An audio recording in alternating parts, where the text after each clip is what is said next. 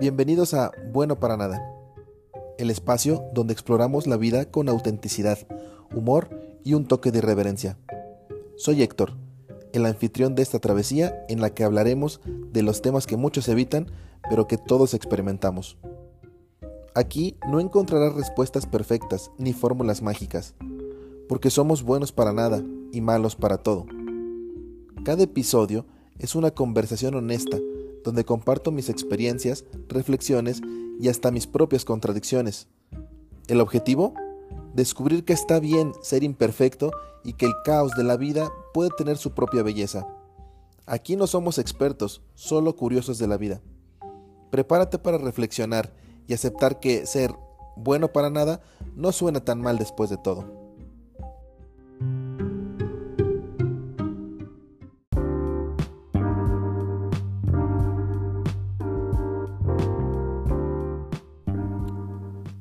Queridos escuchas de Bueno para Nada. Bienvenidos al último episodio del año. ¿Cómo están? ¿Qué tal van sus fiestas y reuniones?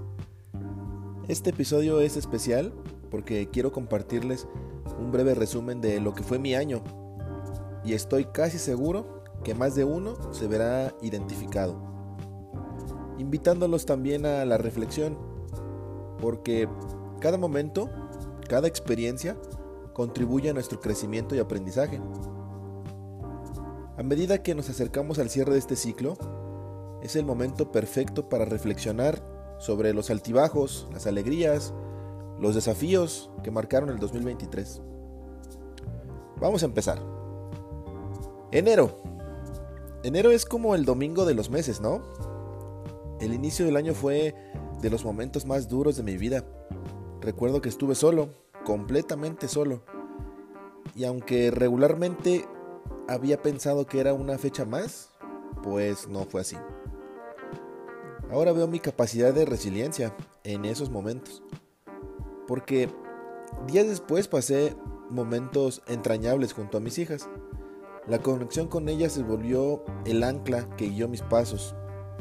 Además este mes marcó el comienzo de un viaje de autodescubrimiento al dar el paso crucial al iniciar mi terapia. Febrero, el mes del amor, ¿o no?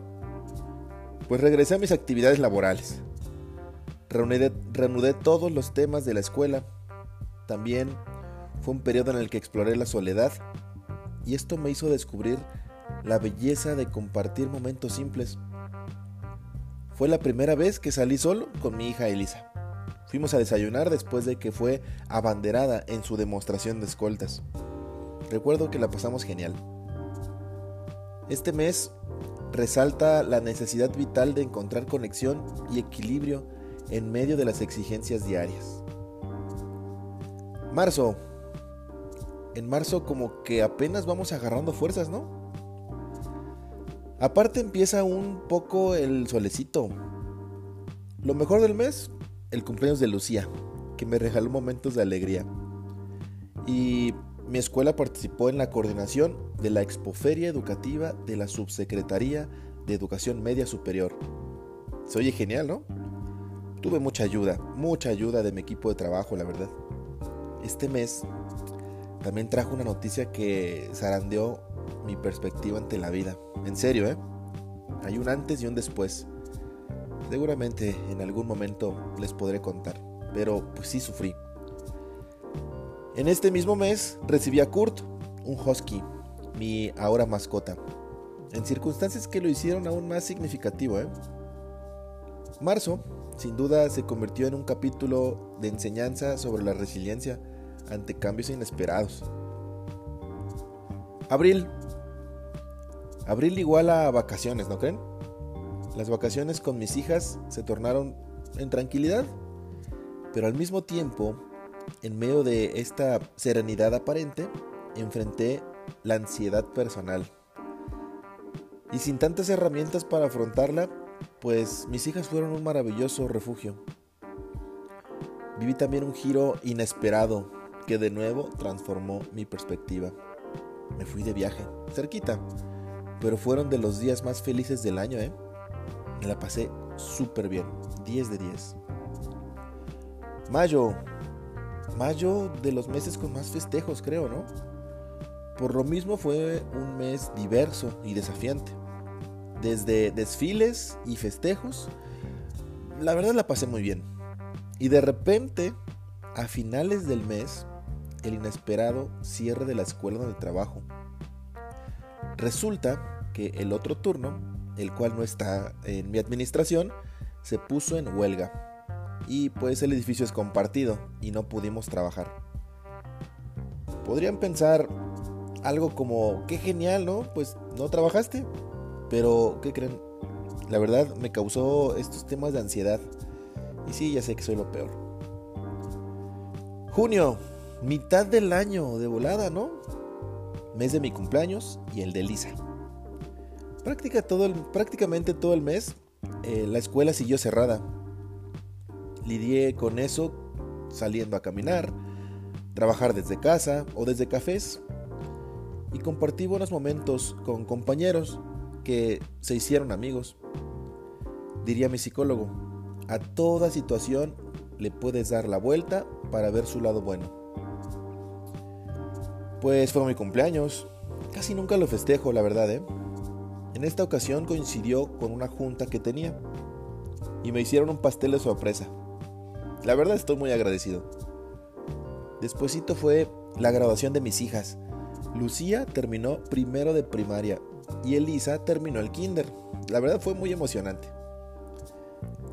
La reapertura de la escuela a finales del mes caracterizaron un junio lleno de contrastes.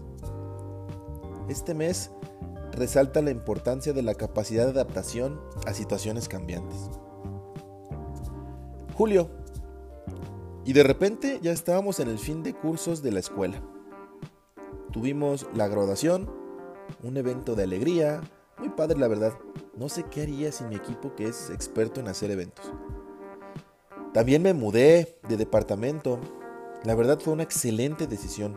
En donde estaba era literalmente un cuartito, un 3x3, que ahora me doy cuenta que era hasta deprimente, en serio. Al final del mes, justo al final del mes, ah, fue un momento doloroso para mí. Cómo todo puede cambiar en un segundo. Vi algo que no fue agradable, que emocionalmente me partió en dos. De hecho, aún no termino de recuperarme. Agosto, este mes, regularmente para mí, significa mucho trabajo. Iniciamos un nuevo periodo en la escuela y hay que planear, gestionar, administrar, etc. Pero me di el tiempo de hacer un viaje otra vez. Un viaje ahora en solitario. Súper bien, ¿eh? me encantó. También fue el primer día de clases de Elisa en la primaria. Imagínensela. Septiembre. La verdad, septiembre fue el más, el mes que más feliz he estado en el año. ¿eh? Creo que experimenté la plenitud de la felicidad. Bueno, hubo festejos propios del mes. De nuevo desfilamos. Fui a una obra de teatro. Casi nunca voy a obras de teatro. Me encantó. Mi acompañante desafortunadamente tuvo que irse, pero aún así disfruté muchísimo. Sí fue el, el mes más feliz pero yo sabía en el fondo que iba a terminar. Lo supe siempre, desde que empezó el mes. Y justo el último día de septiembre enfrenté problemas de salud que me llevaron al hospital. Analizando después todo, lo más probable es que este bajón físico y mental fue porque terminó eso que me hizo feliz en el mes. Tenía que enfrentar de nuevo mi realidad. Tuve estrés en el trabajo además. Y pues todo se juntó pero pues seguí adelante. Octubre, la verdad un mes para olvidar, al menos para mí, aún con esa resaca del mes anterior. Pero fue el eclipse solar y lo viví con mis niñas. Lo intenté tomar como una fuente de energía. Lo más relevante fue una salidita con mis hijas. Fuimos a Coatepec, lo recomiendo mucho, ¿eh? Que en esa temporada está adornado muy muy padre. Y de nuevo, estos bajones emocionales. El problema de idealizar personas. Aparte, tuvimos que llevar a mi mamá al hospital. Resulta que ahora es hipertensa. Octubre nos recuerda que no todos los momentos son positivos, pero aún en los momentos bajos puede surgir oportunidades para el crecimiento personal y decidí sacar este podcast. Noviembre. Noviembre que ya huele a fin de año. Me visitó mi mamá en Orizaba. Me encantó. La llevé a muchos lugares. Este mes destaca la importancia de la conexión familiar. Porque también hubo muchas convivencias con las niñas.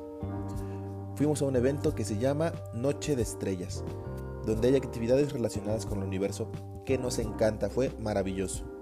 Un recordatorio de que el apoyo y el amor de la familia son fundamentales. Y diciembre, el cierre del año. No podría decir exactamente cómo terminó este mes porque este episodio lo escribí a mediados de diciembre. Lo que sí es que el ambiente navideño realmente da paz. Estos días han representado cambios significativos en mi vida. Estoy enfrentando la realidad de una transformación importante, invitándome a reflexionar sobre la naturaleza efímera de la vida y cómo abordamos la incertidumbre. Estoy ante la muy probable culminación de una etapa importante en mi vida, donde compartí momentos muy, muy gratos que dieron mucho significado y que me permitió crecer como persona. Espero que los días que quedan de este mes me sirvan para cerrar este ciclo y permitirme reiniciar el próximo año con una claridad mental que me permita tomar las mejores decisiones. En definitiva, hubo muchos altibajos, muchísimos. Estoy seguro que este año fue igual que el tuyo. Y saben qué, no hay que juzgarnos por nuestras decisiones o nuestros actos. Al final de cuentas, hacíamos lo que creíamos correcto para nosotros Hicimos lo que pudimos con lo que teníamos. Me despido con una frase que me dijo mi psicólogo en un mensaje. Crecer duele, pero sufrir es opcional. En todo momento sabes que cuentas con personas valiosísimas que sin duda, en ocasiones incluso sin pedirlo, te aportarán el apoyo necesario. Que pasen una excelente Navidad, un excelente fin de año. Les deseo lo mejor esto fue bueno para nada y nos vemos hasta la próxima. Adiós.